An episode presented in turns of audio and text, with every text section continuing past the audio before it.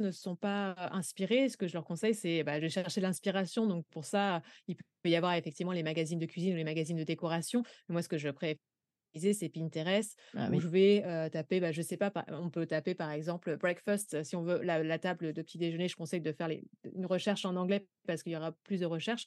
Ce que vous pouvez taper, c'est breakfast food photography, donc petit déjeuner, photographie culinaire et vous allez avoir plein d'inspirations. Vous allez pouvoir épingler les les photos qui vous donnent envie et ça va vous donner des idées. Mais effectivement, le fait, de de de d'ajouter, heu, des des plats, des ingrédients, une bouteille de vin et cetera sur la table, tout de suite, ça rend la plut la photo vivante et quand on a une photo où il y a y a rien, ça on a l'impression que c'est figé par le temps, que ça peut être un peu froid du coup, alors Mmh. qu'au contraire, quand on a une table dressée et peut-être quelques mains que l'on voit aussi quand on prend des gr des gros plans, on va pas forcément voir le visage des personnes, mais tout de suite, ça rend la photo vivante et ça donne encore une fois l'envie de, bah, d'y être en fait, finalement.